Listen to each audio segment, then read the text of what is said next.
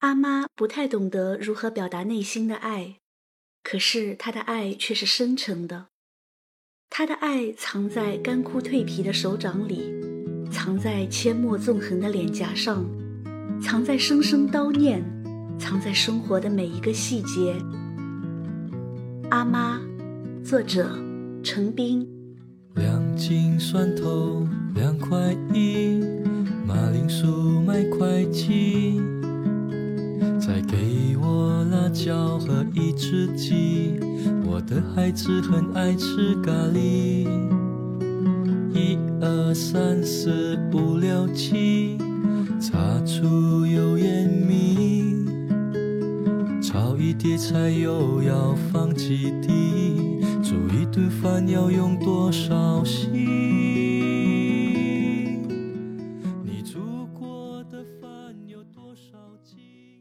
二十多年前，我们建德老家的房子，用泥土墩石堆砌而成，外墙糊着白石灰，房顶是黑色的瓦。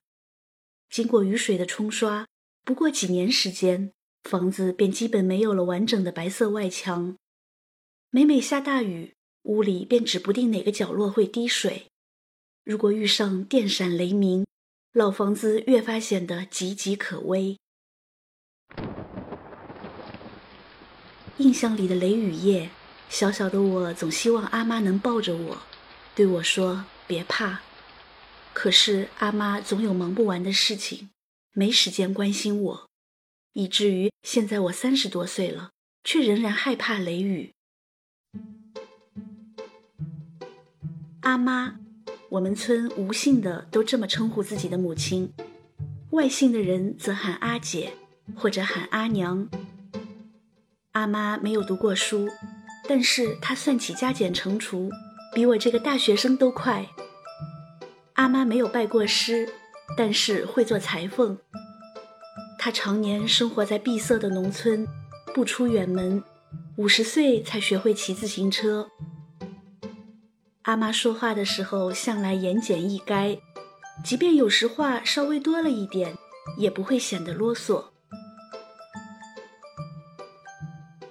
上中学的时候，我住校，不常回家，而每次回到家，总会听到阿妈那些简短的、不同的却又相似的乡村故事，诸如因为庄稼问题，他跟村委的永花吵架了，后来还冲进对方家里打了人；因为土地问题，他跟村民乌龟壳吵了架，乌龟壳拿着施肥的工具要上来打人。阿妈迎上去，先发制人，掌掴了他。拉力头无缘无故放了我家田里的水。听到这些事情的时候，我觉得又好气又好笑。我一生气就咬牙切齿，正打算操起木棍去替阿妈出气，阿妈呵斥道：“做什么去？你这个没长远心的！”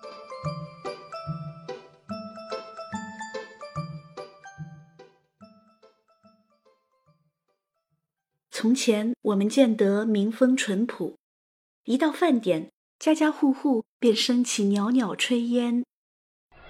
傍晚的时候，孩子们在池塘边嬉戏打闹。节日里，村民们互相串门，其乐融融。但是自打村民的日子一天天好起来之后，风气就变了。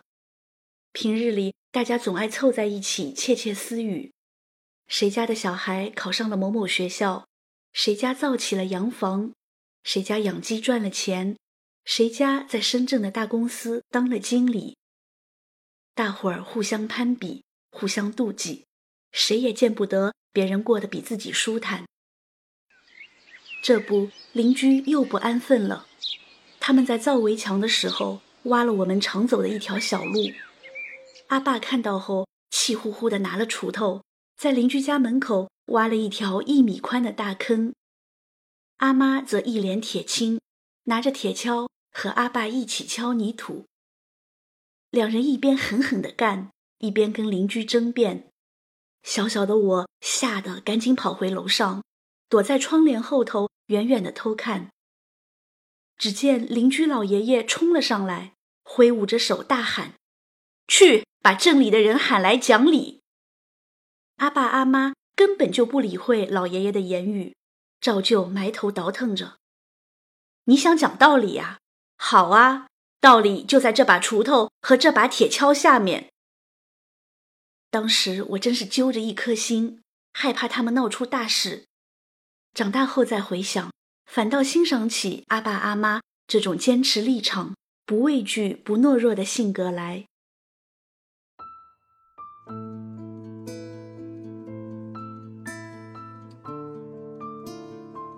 阿妈没有读过书，目不识丁，她把全部的希望寄托在了儿女的身上。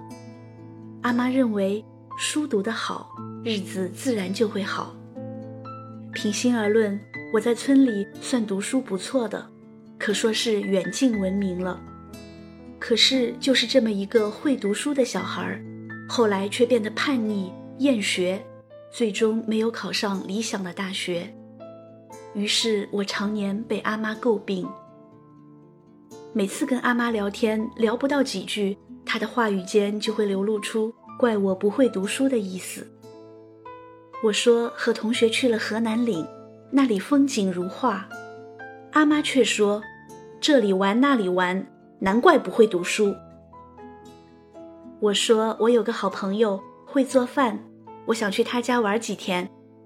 阿妈就说，你在学校里交了七朋友八朋友，书也没读。我哑口无言，读书读书读书。我心里恶狠狠地默念着：“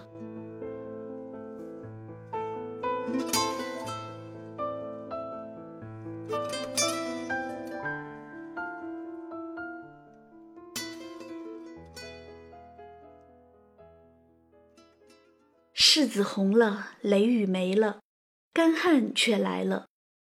明明应该是丰收的季节，见得却显得萧条。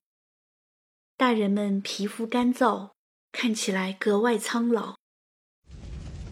灶台里的干柴噼里啪啦地燃烧着，那响声听起来也格外清脆。有个周末，我从学校回到家，发现家里的水龙头不出水。阿妈说已经停水好几天了，田里的农作物也缺水，烧饭和日常用水都要到山脚下的井里去挑。说这个话的时候，阿妈愁眉深锁。阿妈情绪低落的时候，总是阴沉着脸，眉宇间似有乌云笼罩。家里的猪病了，她愁成这样；不小心丢了七十块钱，她也愁成这样。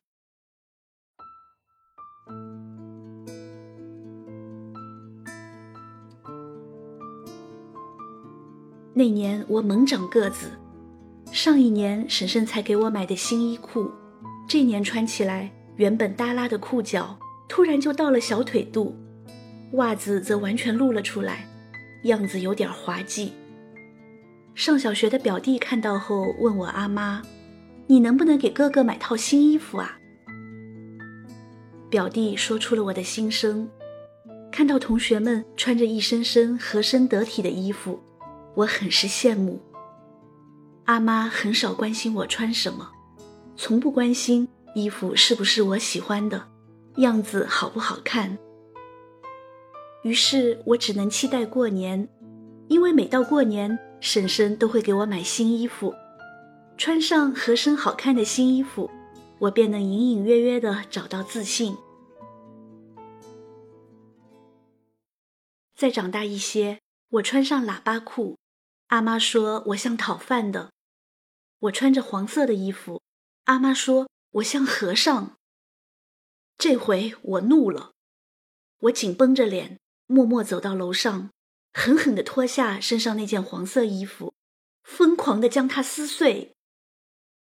阿妈看到后厉声训斥：“你这个打短命，这么好一件衣服被你撕掉去！”打短命。印象里，阿妈曾无数次的这样骂过我。“打短命”这个词从阿妈的嘴里说出来，并没有要让我折寿的意味，只是我都二十多岁的人了，却还是这般被长辈指责，没完没了。到底要我怎样，你才能满意呀？我平静地合上手提电脑，在包里塞了几件衣服，心里暗暗地说：“再见了。”然后我背着包下楼，准备就这么一走了之，再也不回来。正要踏出门槛，我突然决定转身做一次正式的告别。那一刻，阿妈正在洗衣服，我没敢看她的脸，只是低下头，哽咽着说了一句。阿妈，我去了。阿妈听后，猛地跳下洗衣池的台阶，一把拉住我的背包带子：“不要去，你这样去，我不会放心的。”我用力转身，试图脱开阿妈的手：“不要管我。”可是，不管我多么声嘶力竭，声音还是小的几乎听不到。阿妈仍旧不松手。我凝视着她。长年累月的农耕劳动，使他的脸孔干燥的好似皲裂的农田，而那双凹陷的眼睛则瞬间泛红，下起了雨。我犹豫了，继续决绝的走吧，未免铁石心肠；乖乖的留下吧，我会瞧不起我自己。于是我杵在门口，左右为难。这时候。爷爷不知道从哪里走了出来，他不问事情的来龙去脉，就直接训斥了阿妈。爷爷有点像《天龙八部》里那个武功极高的老僧人，日常只是静静的清扫地上的落叶，却将世事看得通透。从那以后，阿妈再也没有言辞犀利的骂过我。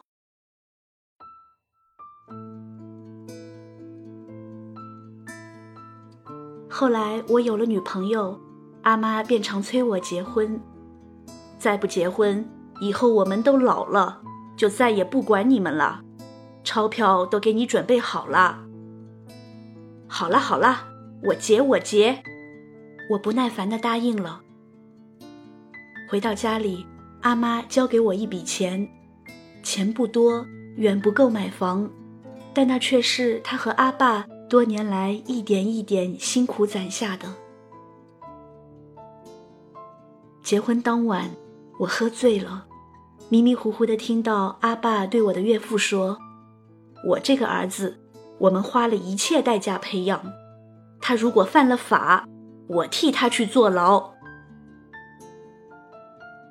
那晚，我烂醉如泥，喝断了片。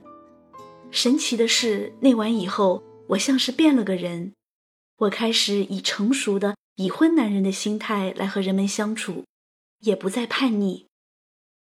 我开始深切地感受到父母多年来的培养和付出。虽然我曾对阿妈有过诸多抱怨，但是反观我自己，我又何尝真正关心过她？我何尝真正关心过阿妈的喜恶，关心过她穿什么衣服？衣服合不合身，好不好看？阿妈没有文化，不太懂得如何表达内心的爱，可是他的爱却是深沉的。他的爱藏在干枯蜕皮的手掌里，藏在阡陌纵横的脸颊上，藏在声声叨念，藏在生活的每一个细节。原谅父母的局限，理解他们的不易。或许便是一个人成熟的开始。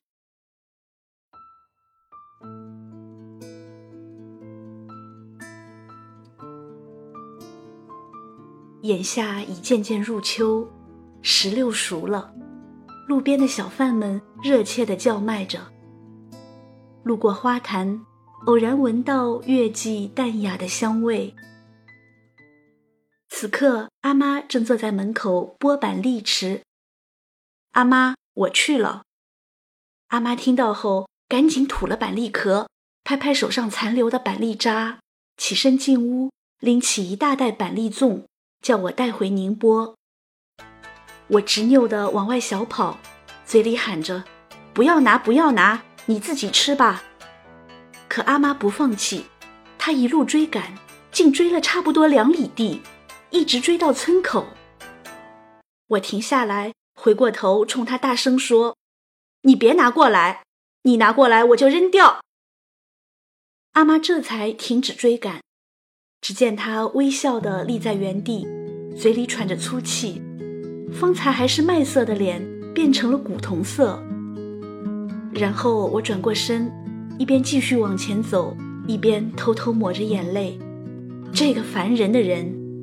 两斤蒜头两块一，马铃薯买块几，再给我辣椒和一只鸡。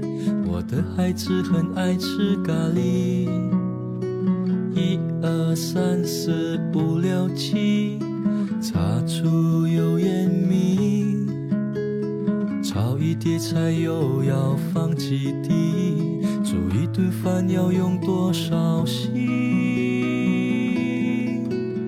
你煮过的饭有多少斤？谁能数得清？悄悄地藏在米缸里。妈妈的爱有多少斤？谁能数得清？答案写在她脸上的皱纹里。